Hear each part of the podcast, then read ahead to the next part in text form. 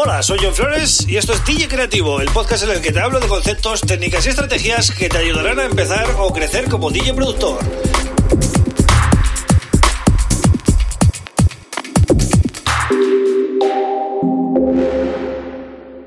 Bienvenido, bienvenida a DJ Creativo. Mi nombre es John Flores y este es el episodio número 148 del podcast. Un podcast que, como sabes, hago de lunes a viernes para gente como tú, ¿no? Pues DJ o productor o, por lo menos quieres, ¿no? Empezar con ello. Y ya sabes que, bueno, solo te voy a robar 5 o 10 minutitos, así que eh, presta atención al programa de hoy porque voy a hablar de una cosa muy sencilla, pero que mucha gente tiene dudas. Y es eh, cómo exportar audio, ¿no? En Ableton Live. ¿Qué, qué misterio es eso del liter y todo eso que vemos, ¿no? Bueno, pues ahora lo vamos a hablar, pero antes, como siempre, te invito, te eh, insto a que te em, suscribas a este podcast en cualquiera de los podcatchers, ¿vale? En Spotify, en Apple, en Google Podcast, en Evox, en cualquiera que tengas a mano, el que tú uses. Y también, si quieres, si eres más eh, de YouTube, pues en YouTube también subo todos los episodios y además vídeos todas las semanas. Y hago encuestas a la comunidad, ¿vale? Eh, todos los días. Que por cierto, hoy he estado muy activo en, en, la comunidad de YouTube. Si habéis estado pendientes, habréis visto que he hecho dos publicaciones. Y a partir de ahora voy a empezar a poner temitas, ¿vale? Música mía, porque me apetece, ¿no? Rescatar todos esos temas que saqué al mercado entre los años 2006 y 2016. Os voy a poner todos los días un temita para que escuchéis. Así también, pues bueno, vais conociendo un poquito todo lo que he ido haciendo, ¿no? Pero, importantísimo también, he hecho una encuesta en la cual os pregunto qué tipo de vídeo os gustaría más para, para los próximos eh, vídeos ¿no? de YouTube. Y es muy importante que participéis en esa encuesta porque vais a poder decidir vosotros eh, y vosotras, ¿vale? ¿Qué vídeo queréis que haga? Es decir, lo que salga ahí es lo que voy a hacer. Entonces, importantísimo, pestaña comunidad en YouTube, vais ahí y votáis, ¿vale? En la encuesta de qué vídeo os gustaría. Bien, vamos con el tema ya de la exportación. Bueno, os voy a hablar de cómo hacerlo en Ableton Live, porque, a ver, en, todos mis vídeos, en, incluso en este podcast, de lo que más hablo es de Ableton Live. Entonces no tendría sentido explicaros cómo hacerlo ahora mismo en Logic, ¿no? Entonces, bueno, es muy sencillo. Lo primero que habría que hacer eh, sería eh, fijar un rango con las abrazaderas que tenemos arriba, junto a los compases. Tenemos que definir un rango de eh, in y otro de out, ¿no? Em, que es la zona a exportar. Es muy sencillo. Es como cuando hacemos como cuando haces un loop, pero sin, sin hacerlo. No hace falta hacer el loop, ¿vale? En este caso es solo marcar. Entonces, eh, con eso le estamos diciendo al programa qué es lo que tiene que coger, ¿no? La parte que tiene que coger. Pero luego podríamos exportar de varias maneras. Teníamos, eh, por un lado, el master, que incluiría todas las pistas y también aquellos eh, dispositivos que hayamos añadido en el máster, por ejemplo, compresor, limitador, eh, todo esto. Y luego tendríamos las pistas seleccionadas, ¿vale? Que sería, pues, dentro de Ableton Live, en el mezclador, has marcado varias pistas entonces eh, ya lo detecta y sabe que esas pistas marcadas son las que hay que exportar, ¿no? Y luego también te da la opción de marcar una pista única, ¿vale? Una pista que quieras tú.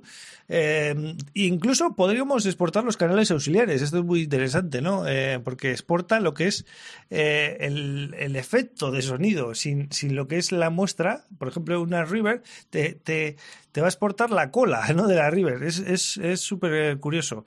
pero bueno, básicamente mm, yo entiendo que mm, vais a exportar o el máster o las pistas individuales. Vale, otra cosa, el tema de normalizar ni tocar, ¿vale? Porque eso, esa opción solo lo único que nos hace es, si tendríamos un, un audio que está muy bajito, lo que hace es subirnos el volumen hasta que el pico más alto llega a 0 decibelios. Ya está, punto. ¿Vale? Pero eso no nos interesa porque siempre va a ser mejor comprimir, ¿vale? Y en Ableton pues lo vamos a poder hacer sin problema. Y luego la opción de eh, optimizar para optimizar como loop, creo que es algo así. Eh, esa es importante si vais a querer luego meter ese, ese pequeño audio en un clip para que mm, los fundidos estén mejor hechos y no haga cortes, ¿vale? Em, y, va a quedar mejor si lo metéis como clip. Nada más, es simplemente para eso. Bien, y ahora viene lo importante.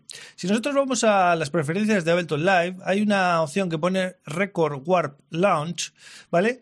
Y ahí es donde se configura el tipo de archivo y la resolución de bits con la que vamos a trabajar. Lo más normal es que nuestro interface de audio, ¿vale? Nuestra tarjeta o como lo queréis llamar, eh, nos permita trabajar a 16, 24 o 32 bits. Yo, por ejemplo, siempre trabajo a 24 bits, no lo suelo poner a 32. Tampoco tengo una tarjeta de sonido espectacular, por tanto, yo creo que 24 bits está bien. Y luego el tipo archivo podemos elegir entre AIF o WAP. Cualquiera de los dos son archivos sin pérdida, entonces eh, elijamos el que elijamos, va bien, ¿no? WAP quizás sea más compatible con todo, ¿no? Entonces, bueno, eso para gustos, pero hay, ya os digo que tampoco os va a dar problemas. Bien, pues si nosotros eh, elegimos 24 bits, y esto es lo que os quería decir, pues cuando exportéis hay una cosa que pone diter o dithering.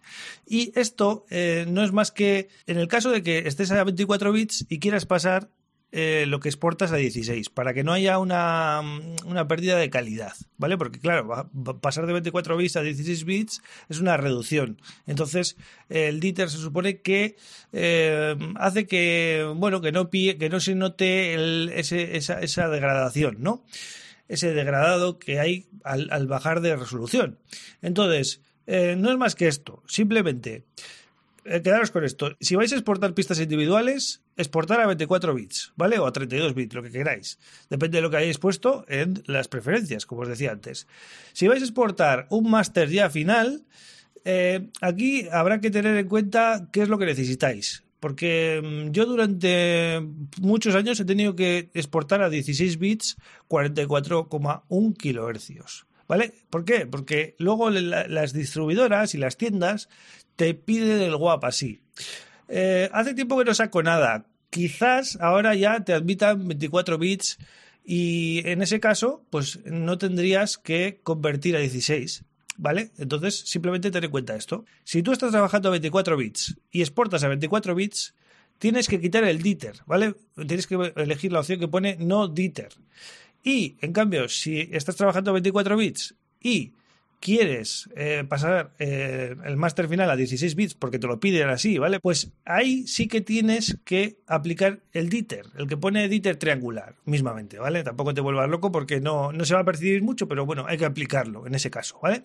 Bien, frecuencia de muestreo, ¿qué, qué ponemos? ¿44 o 48? Depende de la tarjeta, no vais a poder, o depende lo que uséis, eh, cuidado porque puede dar problemas, ¿vale? Yo he tenido problemas grabando con el micro si pongo 48, porque igual la tarjeta solo es compatible con 44 en, en grabación. Eso tenéis que ver las especificaciones de vuestra tarjeta, ¿vale? Si lo admite, pues podéis poner 48, pero vamos. Eh, al final yo trabajaría 44 con uno y no me complicaría mucho la vida, ¿vale? Vale, tema del archivo de análisis. ¿Qué es eso de que te crea un archivo de análisis? Pues nada, simplemente es un archivo eh, de, que te crea Ableton Live em, para mm, precargar, preanalizar eh, esa muestra esa muestra de audio, ¿vale? Y luego cuando la arrastres al live no la tenga que volver a cargar, a analizar y ya pues es simplemente arrastrar y listo.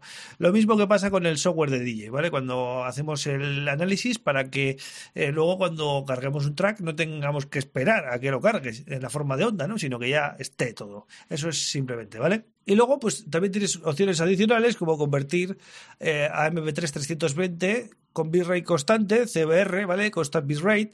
Y también la opción de subirlo a SoundCloud, que yo nunca lo he usado, la verdad, ni lo usaré en mi vida, yo creo. Yo siempre que he subido algo a SoundCloud lo, lo subo aparte, ¿no? Entonces, bueno, pues así de sencillo, esto es lo que tenéis que tener en cuenta para exportar en Ableton Live, poco más, o sea, no, tiene más historia, ¿vale? Así que bueno, otro tema más que he tocado en el podcast, espero que te haya parecido interesante y lo dicho, eh, participa en, la comunidad de YouTube, ¿vale? También, como no, si queréis contactarme por email, podéis hacerlo en johnfresh.pro, en el formulario de contacto y nada, si estáis en YouTube, ya sabéis, like, comentarios, todo lo que queráis, ¿vale? Os leo en cuanto pueda y os respondo a todos, ¿vale? Yo vuelvo mañana con otro tema súper interesante. Un abrazo.